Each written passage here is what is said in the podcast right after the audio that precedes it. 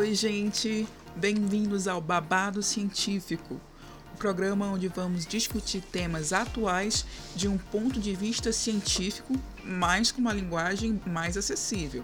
A gente aqui a gente quer promover a divulgação científica gratuita e de qualidade.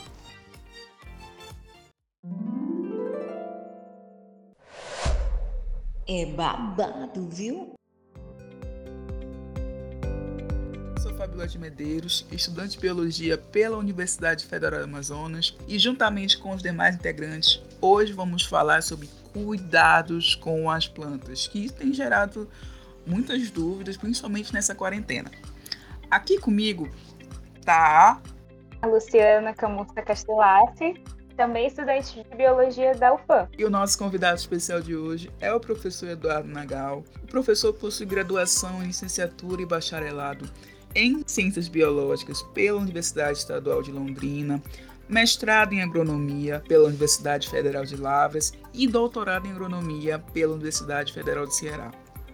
Ele é professor titular da Universidade Federal do Amazonas, já foi nosso professor, e atualmente é responsável pelas disciplinas de fisiologia vegetal, botânica aplicada e cultura de tecidos de plantas. Isso mesmo. Ele já foi nosso professor e dá essas matérias para vários cursos na universidade. Olá, professor, obrigada por se juntar a gente aqui hoje. Eu que agradeço vocês, é uma oportunidade também de a gente levar algum conhecimento nosso justamente para a comunidade de uma forma geral, né? Estou à disposição de vocês. Como a Fabíola disse anteriormente, o tema desse episódio é cuidado com plantas em casa. E sobre esse tema, nós recebemos algumas dúvidas de pessoas que começaram a cultivar plantas durante a quarentena, né? Muitas pessoas adquiriram esse hobby aí nesses momentos em casa. Então, a gente fez essas perguntas numa entrevista geral com o público de Manaus, do Amazonas, e aí eles enviaram essas questões para gente. E a primeira pergunta é: as minhas plantas estão com as folhas amarelas. O que eu posso fazer? Bom, aí é, com relação a ela de ficar amarela, tudo depende, né? Porque o que acontece? Para que uma planta ela se desenvolva plenamente, né? Então tem os fatores que ela precisa. Por exemplo, água, um solo muito bem adubado, drenado, luz também, dependendo da espécie. Agora veja bem, quando as folhas estão amareladas de uma certa forma, a gente pode falar que ela pode ser que tenha dois problemas na realidade, né? Então uma delas seria, por exemplo, se for as folhas mais velhas da planta, né? Então ela fica toda amarelada, é porque ela está faltando alguns nutrientes minerais, tipo o nitrogênio, né, e magnésio, que dão essa coloração nas folhas mais velhas. Agora veja bem, se também tiver um amarelado de uma forma geral, dependendo da espécie de planta, pode ser um ataque por vírus, né? Inclusive, não só a virose, mas também, por exemplo, problemas no solo tá afetando o desenvolvimento da planta. Então tem vários fatores, né? Professor, assim, então o nosso público acabou de receber informação que as plantas podem pegar vírus. Com certeza, Fabiola. Por exemplo, é, a gente pode ver em algumas culturas, né? Geralmente o pessoal tem um pé de mamão no fundo do quintal, que é, é, não, não, é difícil, né? E, e, aí você vê assim as folhas toda meio amarelada, aquilo ali, o problema é que é o seguinte, né? Algumas características que apresenta a planta, muitas vezes a gente não pode falar que é só nutricional mas também ele pode ser do tipo, por exemplo, como eu coloquei, a virose. Se você pegar o mamoeiro, então, se ele tiver com as folhas amareladas de uma forma geral, isso pode ser um ataque de vírus, não é nem problemas de falta de adubação na planta, né? E assim por diante. Bom saber, porque aqui em casa às vezes nasce pés de mamão e eles amarelam com frequência. É, é isso que é o problema, né? Pode ser só virose que eu tô falando, né? Então, inclusive, por exemplo, feijão é muito fácil de ter isso aí. Então, algumas espécies são bastante suscetíveis a determinadas doenças. Não é só por falta de, de adubo, fator ambiental. Então, tem outras coisinhas por trás também, né? Então a planta pode estar sofrendo um ataque viral, né? E esse vírus pode espalhar para as outras plantas da casa também, né, professor? Sim, é, é, aí depende, né? Depende do, do tipo de, de, vírus. Na realidade, a virose, ele é, em plantas, tem algumas que é específica para determinadas espécies, né? Então ele não consegue ser transmissível ou transmitido para uma outra planta, né? Então tem que ser dependendo da espécie que você tem, aí você tem um vírus específico para isso aí, que causa essa, essa doença na planta, né? Agora, geralmente, essa transmissão de doença aí é feita por um inseto sugador. Então, ele vai lá, de repente, vai é, se alimentar da seiva dessa planta aí, aí ele introduz, ele também ingere partículas virais. Aí quando ele vai para uma outra planta, então ele transmite justamente é, essa virose aí. Então, se eu tiver várias plantas da mesma espécie e uma delas apresenta essas características, seria ideal separar ela das outras, né? sim. Inclusive, é, depois que ela toca um vírus, você não tem como, como diz a história, você não tem como curar ela, né? Então aí você tem que, tipo, cortar ela mesmo, de uma certa forma. Não tem a vacina para planta. Não, por enquanto não. Ainda não. Mas tem algumas plantas que já são resistentes a isso aí, né? Então, por exemplo, principalmente nas espécies cultivadas aí, hoje em dia nós temos o quê? Ferramentas dentro da biotecnologia, né? Por exemplo, a transformação de plantas. Então, aí você consegue colocar um gene de resistência a algumas espécies aí. Então, assim, porque eu tive uma planta que morreu, ficou toda amarelinha, e eu reutilizei a terra que ela tava. Eu só tirei ela pela raiz, né? E reutilizei a terra. E se eu não me engano, também passou para outra planta que eu tentei. Então pode passar pela terra? Tudo depende, né? Por exemplo, é, muitas vezes na terra, a terra também a gente vê de uma, de uma certa posição que a terra ela não, não, ela tem um monte de vida na realidade, né? Então ela tem fungos, bactérias, né? E assim por diante. Muitas vezes, né? O que acontece? Você tem bactérias que são o quê? Patogênicas para a planta, né? Por exemplo, você tem no caso aí, principalmente nas espécies que são propagadas é, vegetativamente, você pega um pedaço dela e faz mudas, né? Por exemplo, o caso da, da bananeira. Então, muitas vezes você pega aí um, um filhote, um que a gente chama de perfilho, e a gente introduz numa determinada área. Agora, por exemplo, tem uma bactéria chamada de moco, né? Então o que acontece? É, ela causa uma doença severa na bananeira. Então muitas vezes acontece o seguinte: se você não usar uma muda sadia, aí você vai introduzir uma outra área. Então, de repente, é o seguinte: pode ser bactérias também. Mas também pode ser também o que? O amarelecimento, de uma certa forma, pode ser o que? Excesso de água, solo compactado e assim por diante. O problema é que aí tem que ter o quê? Tem que ter um especialista, né? Para dar uma olhada de uma forma geral, aí ele vai indicar alguma coisa para melhorar, né? Mas muitas vezes a é o seguinte: você dependendo, você tem no solo, né? Então você pode levar o que? Micro-organismos patogênicos de um lugar para em outros, outros locais, na realidade. E muitas vezes, quando você é, não faz um tratamento direito no solo, né? Aí você coloca uma outra espécie, então o que? Essa bactéria também pode atuar nessa nova espécie que você colocou, uma nova planta, né? Aí ela pode levar à morte também. Entendi, é interessante. Próxima pergunta. A próxima pergunta é: As folhas das minhas plantas estão cheias de bichinhos. O que eu posso fazer? Esses bichinhos aí, muitas vezes, são insetos na realidade, né? Então, o, o, alguns insetos que são bastante patogênicos para a maior parte das plantas, ela ataca de uma forma geral, são, por exemplo, né, os pulgões, né, que eles sugam muitas vezes é, a seiva da planta, né? Então, o que acontece? Muitas vezes você tem lá um pé de limoeiro em casa, um pé de laranja, né? Ou qualquer outra espécie, aí você olha, por exemplo, que a folha dela ela tá bastante preta. O que acontece? Anteriormente tem o que? O pulgão, que é esse inseto que ele suga, porém o que acontece? Ele deixa restos, justamente o que? É, da seiva elaborada na superfície da folha e cria esse fungo aí, que também acaba prejudicando o processo fotossintético da planta, né? Uma outra, um outro inseto que ele é bastante prejudicial, principalmente nessas nessas plantas nossas que a gente cultiva em casa, seja ornamental ou não, é a cochonilha.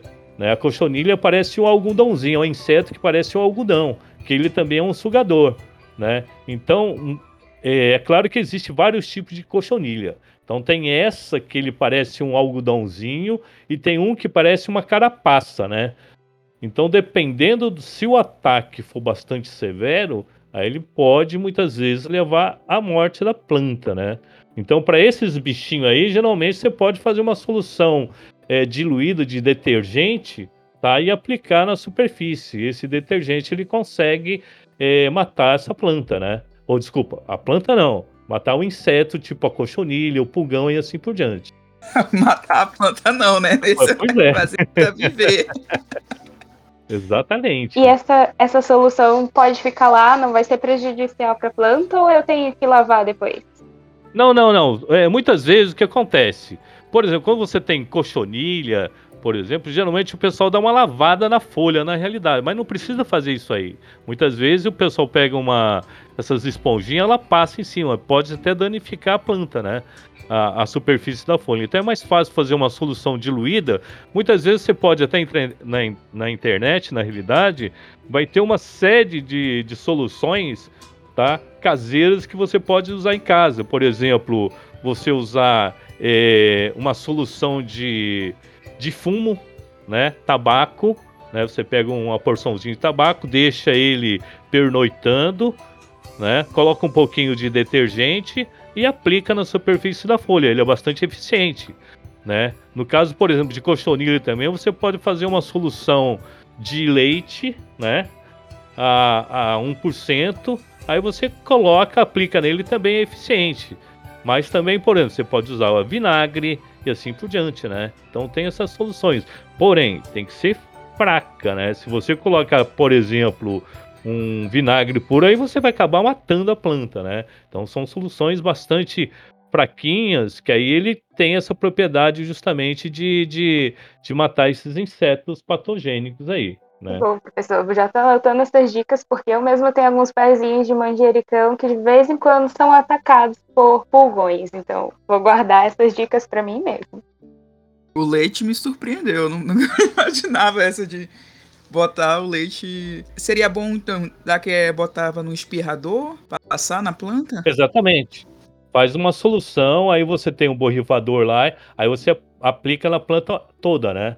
Aí sim, Agora, se for ataque severo, o que acontece? Muitas vezes tem algumas espécies aí, principalmente é, ornamental, aí o ataque está severo, né? Aí é melhor você fazer o quê? É, na realidade, né?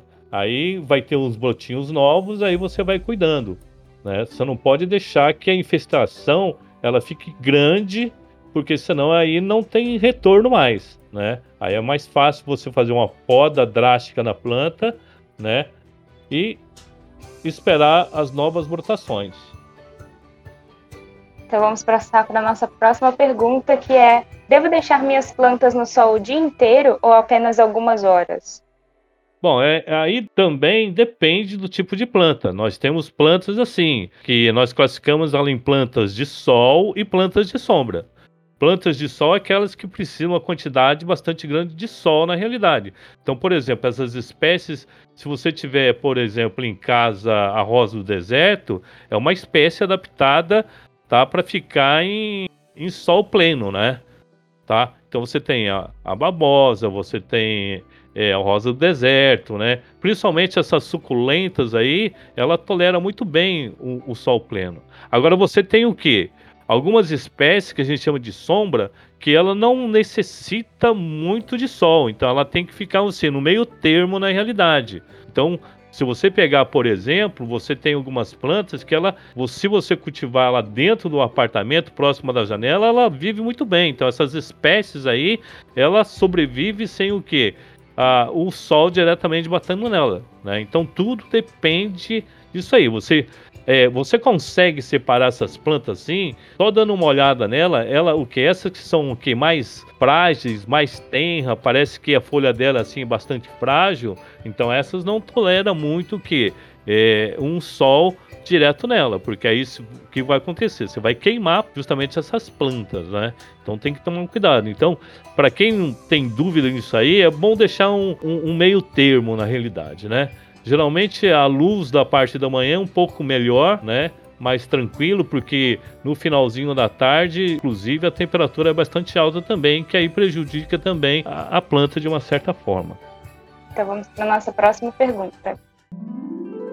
Minhas pimenteiras sempre morrem com poucas semanas. O que eu posso estar fazendo errado? É, é, é como eu já até falei logo no início, né? Tudo depende de aonde você colocou a sua pimenteira.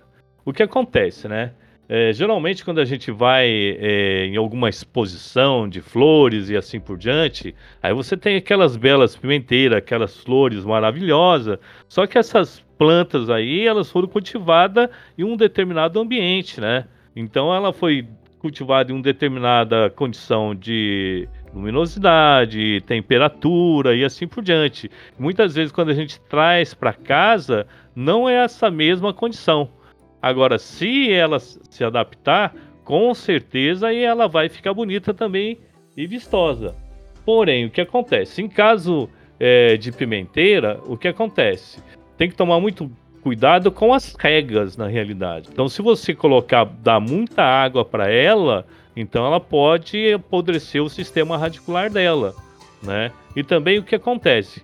É, a, as pimenteiras, de uma certa forma, elas são bastante suscetíveis a determinados determinadas bactérias que estão no solo, que são patogênicas na realidade. Então, muitas vezes acontece o seguinte: ela pode morrer em função de estar presente no, no solo alguma bactéria patogênica, né? E assim por diante. Teve um caso recente aqui em casa, minha prima, ela estava cultivando uma pimenteira. A pimenteira a gente não tirava ela do local.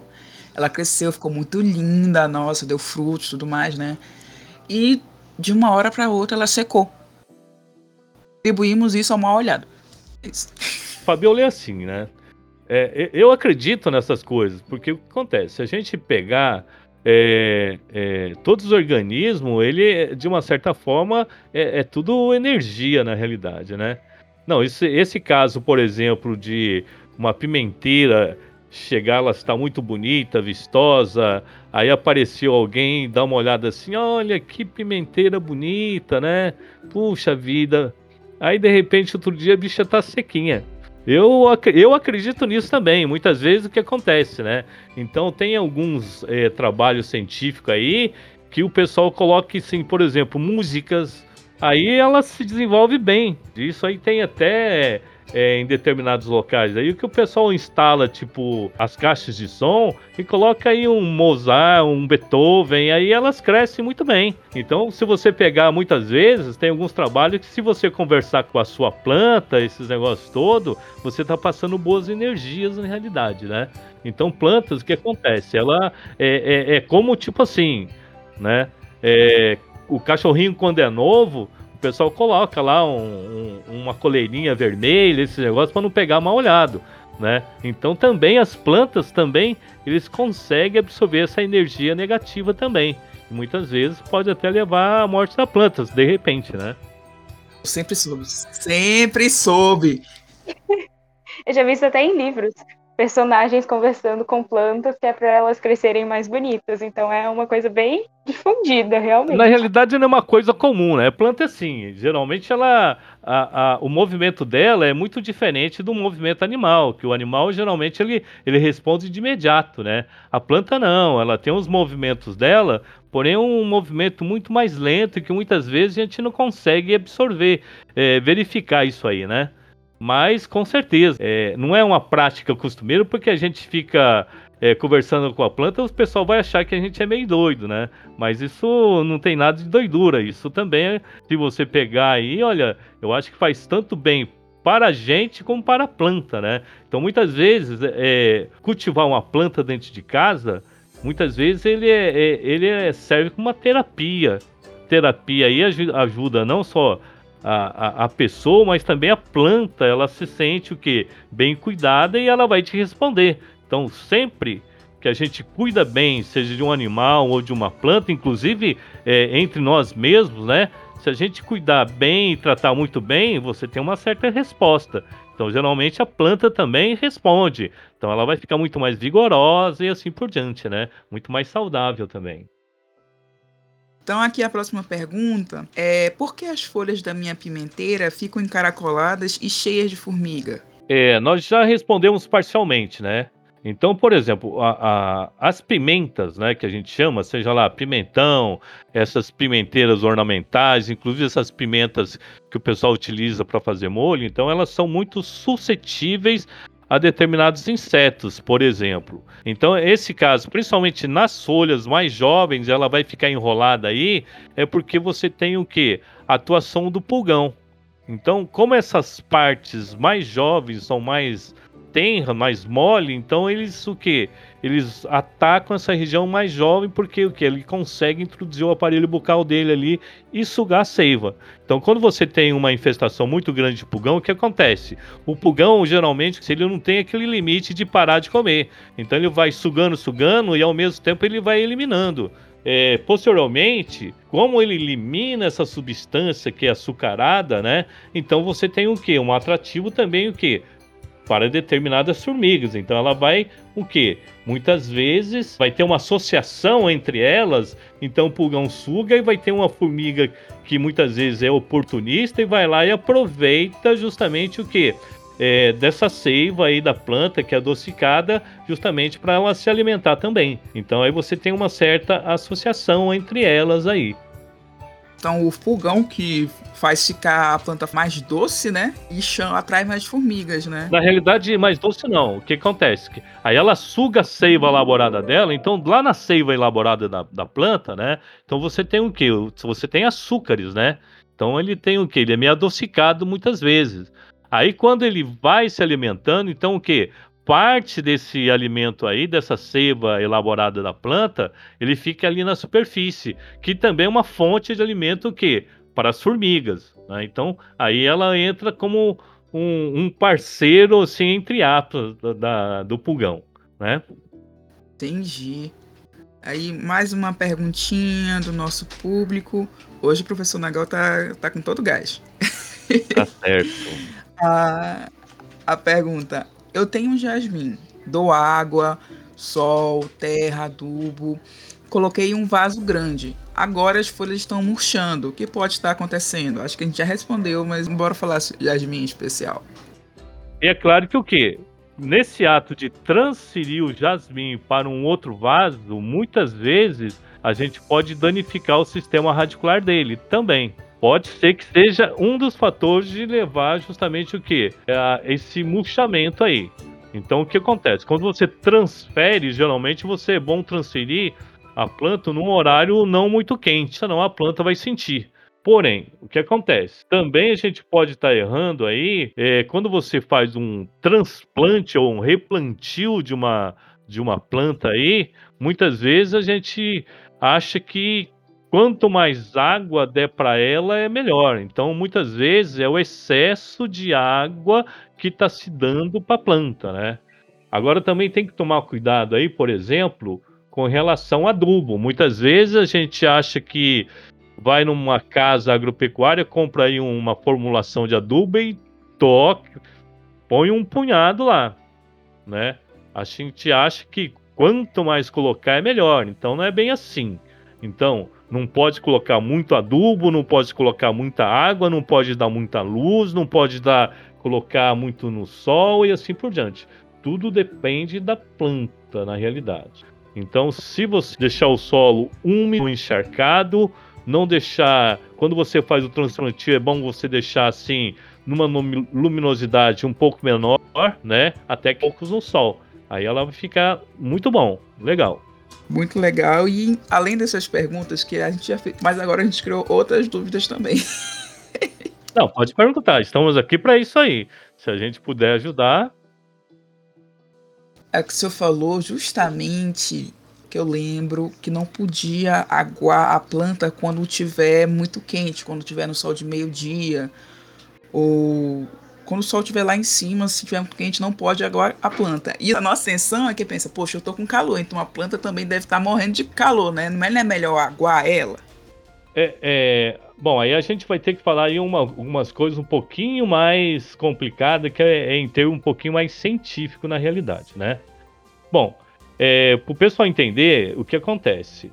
É, por exemplo, na folha existem uns buraquinhos que a gente chama de estômatos na realidade. Então, geralmente, quando a temperatura, tipo assim, a partir de 11 horas até mais ou menos 3 horas da tarde, esses buraquinhos, né? Então eles ficam fechados, justamente o que? Para a planta não justamente fazer o que? Perder água. Aí se a gente regar ela, a gente vai forçar ela a abrir e aí ela vai acabar perdendo a água também. Então aí a gente vai forçar ela a fazer o que? Abrir esses buraquinhos que ela tem e aí vai perder água também. O, e também o que acontece? Muitas vezes quando você está é, muito quente, esse ato da gente, tipo, regar a planta, não se esqueça que nós temos o que? O calor daqui da nossa região ele é bastante alto, que chega a fazer muitas vezes quando o que? Tá em. O sol tá lá em cima mesmo, chega a fazer 40 graus. Então o que acontece? Quando você rega, então a água também vai esquentar. Muitas vezes, se ela ficar muito quente, aí, olha, né? Então ela pode, tipo, prejudicar o sistema radicular na realidade, né? Então muitas vezes acontece o seguinte: tenta andar, por exemplo, aí é, é, ao meio-dia, duas horas da tarde, descalço aí no chão, por exemplo, para ver como é que é bom. Então a temperatura é muito alta, então aí você acaba favorecendo, aumentando também um pouquinho a temperatura também, com excesso de água.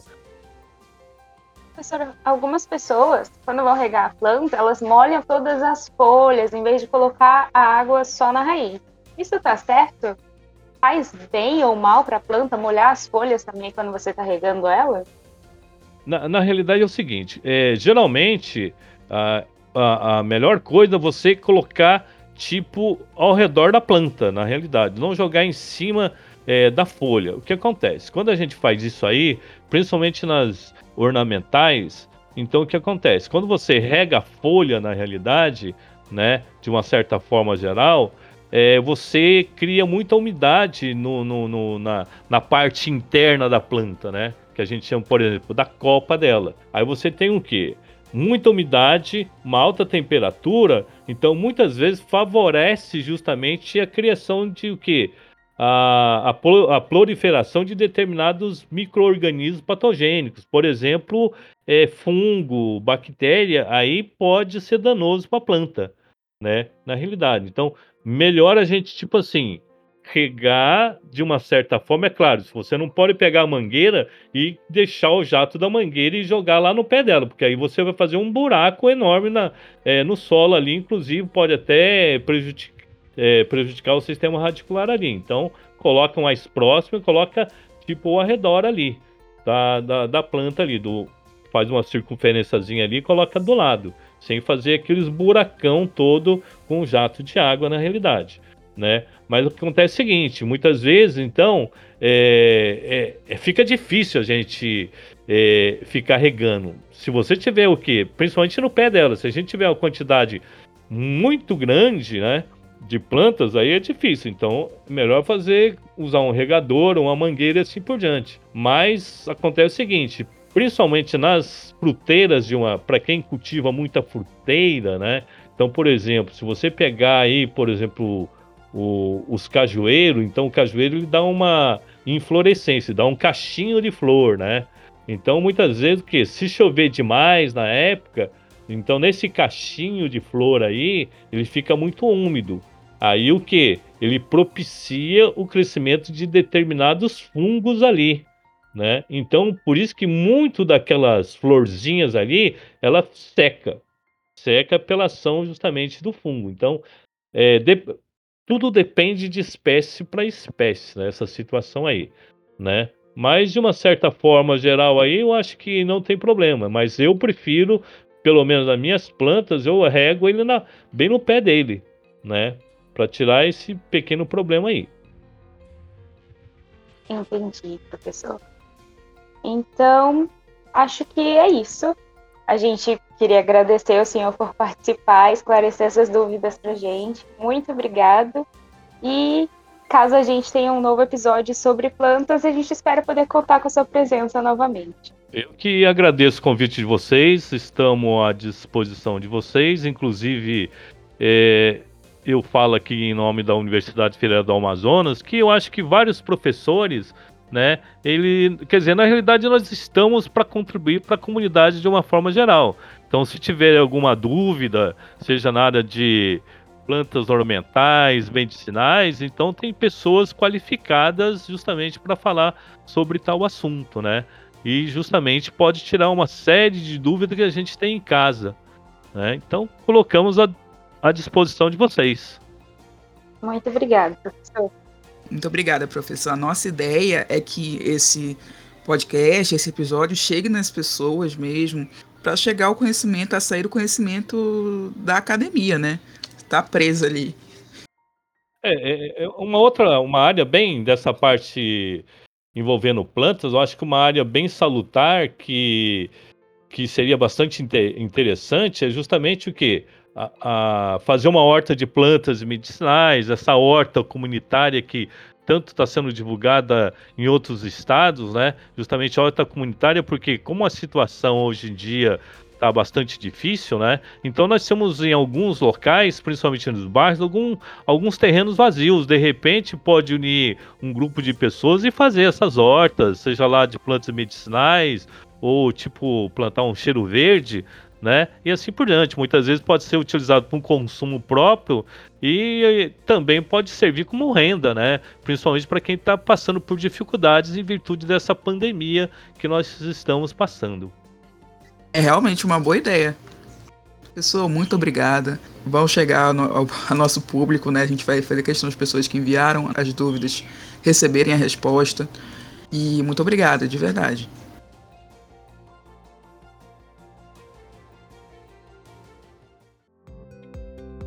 Chegou ao fim do nosso primeiro episódio. Se você gostou, compartilha. Se você quer participar, a gente tem nosso WhatsApp disponível, sempre aberto a perguntas. Um DDD 92 9331 8446. E você pode mandar tanto mensagem de texto quanto mensagem de voz. Se você mandar mensagem de voz, a gente pede permissão agora para poder colocar no próximo episódio futuro. E é isso, gente. Muito obrigada. Até a próxima.